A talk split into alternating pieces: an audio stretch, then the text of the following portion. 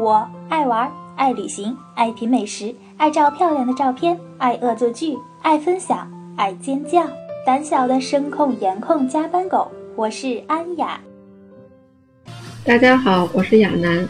上期呢，我们走进了童话王国丹麦，还了解了德国、荷兰、丹麦的一些有意思的传统以及他们的共同点。今天呢，我们就来到瑞典。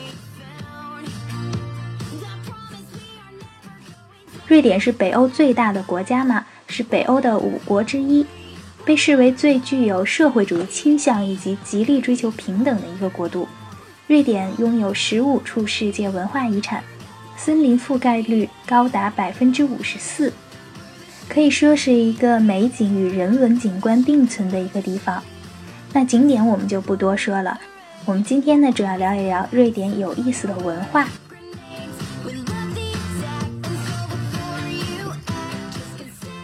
那亚楠，你觉得瑞典与众不同的文化体现在哪里呢？瑞典有一个文化就是 Let's go fika，他这么说的，就是相当于我们去喝咖啡吧。但是对于他们来说呢，咖啡这个特色还不一样。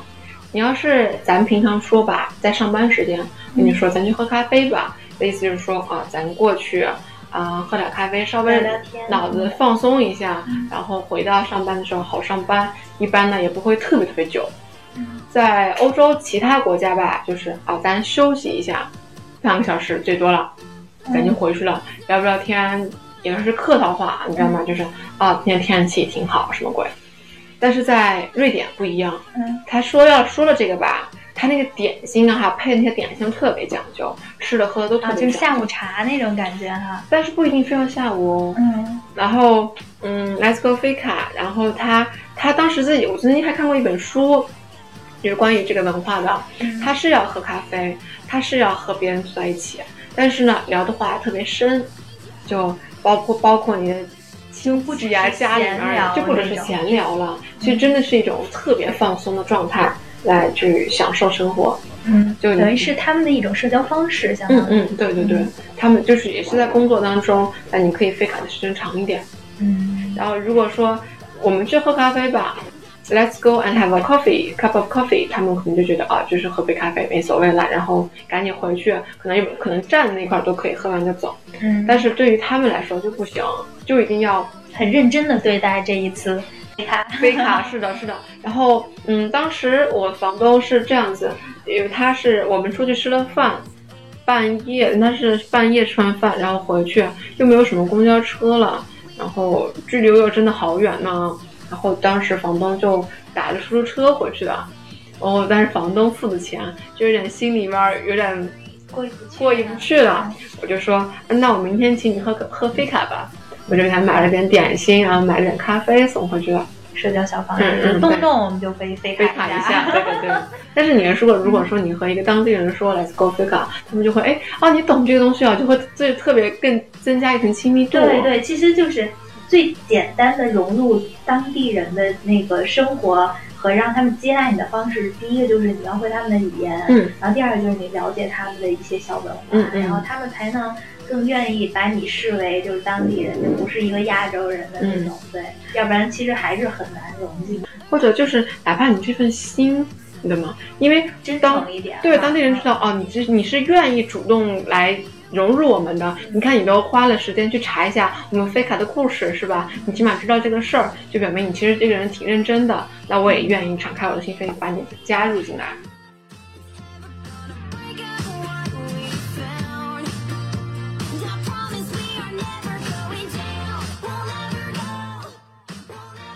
你觉得游览瑞典最适合的方式是什么？我在瑞典首先去了一个城市，我觉得是最好，就是就是真的是蛮好，是因为它当时有个岛，你知道咱们的蓝莓、红莓各种梅子类的都是北欧来的，就是那个冷冷的环境生长出来的。然后我去到那个岛是属于夏天的岛，你知道吗？就是夏天有钱人才会去那个什么度假。对，然后呢，我当时九月份去的，就没什么人。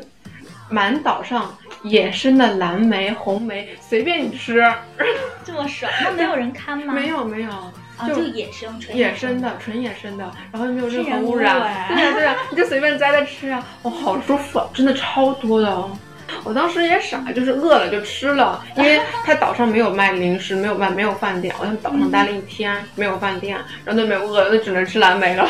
然后你你是一个人就在岛上就溜溜达了一天是吗？对对，中间有一个小插曲，就是我不是去那个岛上了吗？人不多，但是稍微有那么几个人，就是有年轻人稍微年轻一点的。我在河就是海边坐着，当时有两个三十岁左右的男的来开自己的小游艇，然后他们的游艇呢就在我的前面，就我因为我在海边岸边坐着，然后他们游艇就在我的前面，两个男人都下去了，看他们在收拾在发动潜艇，然后我当时心里纠结，在想要不要和他们说话，我要不要搭一下船，你知道吗？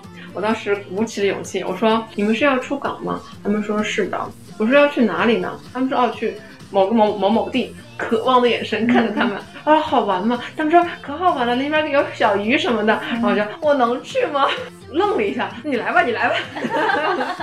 然后相当于我的搭船经历嘛，就是两个男的外加一个我，然后我们就出出港待了半天，就看了有好多，真的是有好多鱼。但是因为它有算是比较海，不是很特别靠岸，所以它鱼的种类很不一样，而且它没有钓嘛。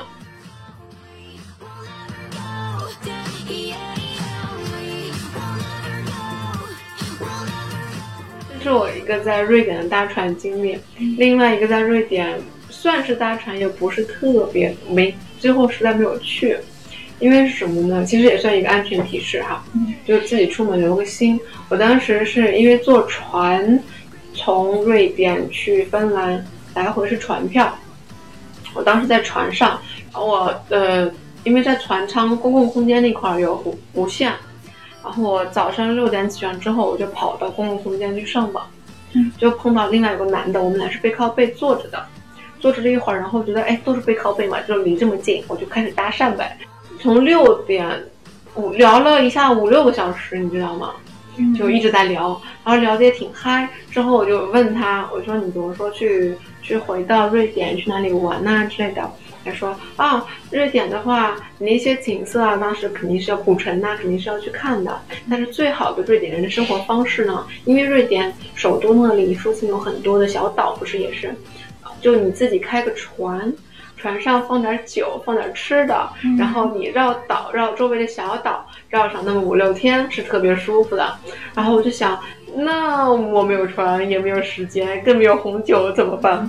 然后他就说，他一开始犹豫了一下，又看了看自己的时间表、日程什么的，他就说，要不然这样子吧，我回去呢是要开个会的，然后我们开完会呢，我带着你出去出海一趟，去喝个酒，然后咱也就不走远，今天晚上就送你回来，就哪怕是绕附近的一个小岛，让你体验一下我们瑞典人是怎么生活的。但是之后我就有提到，就是留了个心。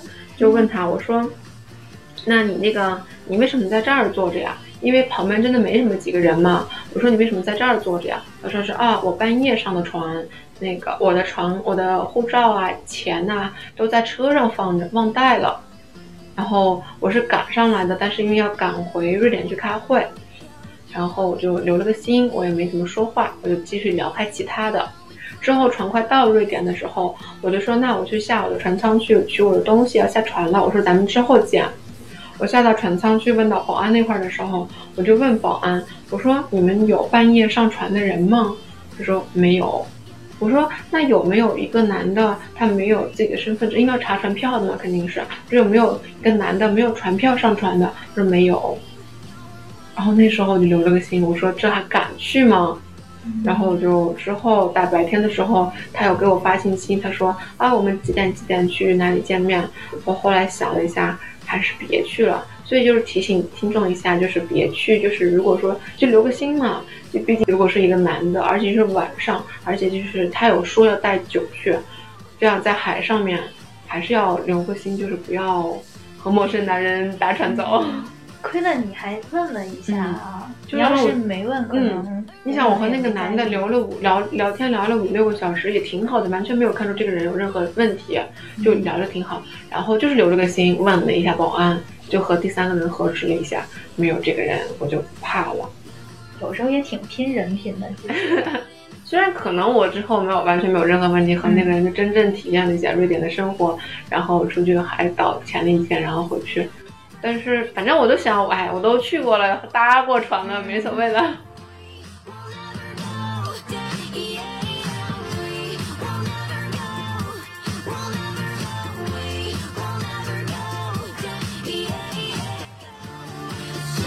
那在瑞典有没有一些比较特殊的、不出名的小景观呢？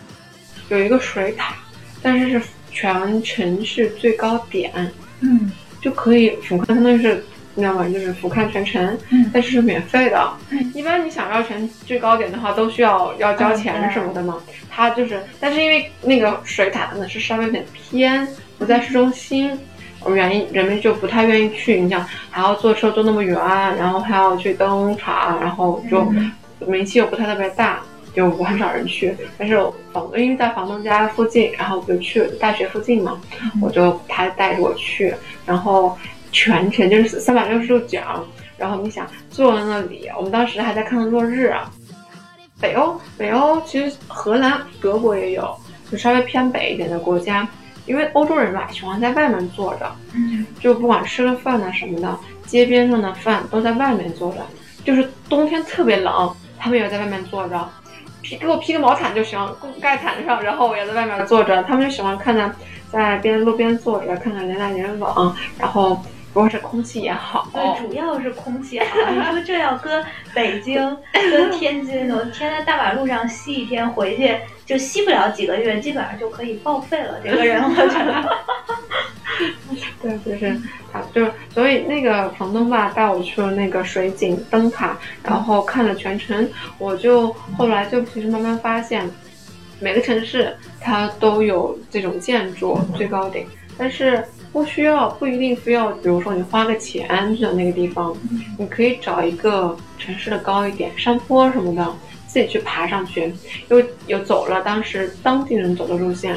这种地方，如果说你不要去走游客的去登顶，就是花钱登顶的话，肯定那其他地方就是比较当地人去的地方，你健个身啊，山坡上呢，健个身啊什么的，空气又好，你走过去说不定还能还能碰到路人，对吧？你然后但是你爬到山顶上的时候，你也可以看看周围的景色。就像我当时在鹿特丹的时候，我当时就不想去爬那个最高点，但是因为荷兰鹿特丹高楼特别多。我就特别想走到一个高楼上去俯瞰一下城市景色是什么，我就制高点我不想去，我不想花那个钱。然后呢，我就跑到一个办公楼里面，我就使命磨磨那个保安，我说我想去看一下城市景，然后我又不会偷你任何东西，我可以把我的身份证压这里怎么的，我就爬上去看到他们的最高点，去顶楼，然后就俯瞰全城。你这个主意也不错哈，制造自己的城市最高点。嗯，因为你想，大家那种制高点，摩天楼、登天楼那样子，拍出来景都一样。我不喜欢去看别人让我看的地方。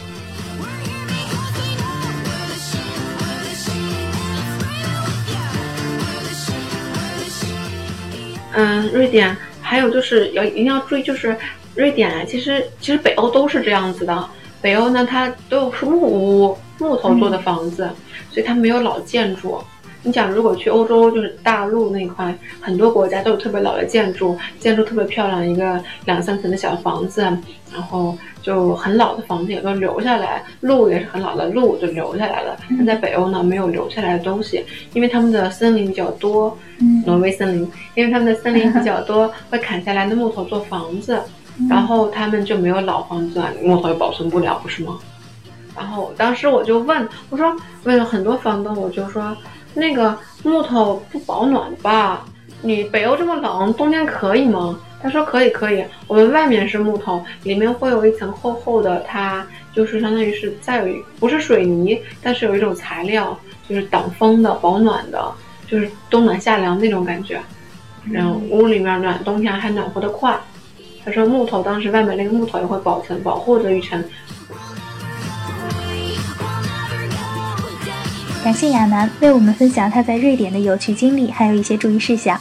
那下期呢，我们就逛逛著名的浪漫之都巴黎。今天的节目就到这里了，感谢大家的收听，我们下期见。大家再见，谢谢，拜拜。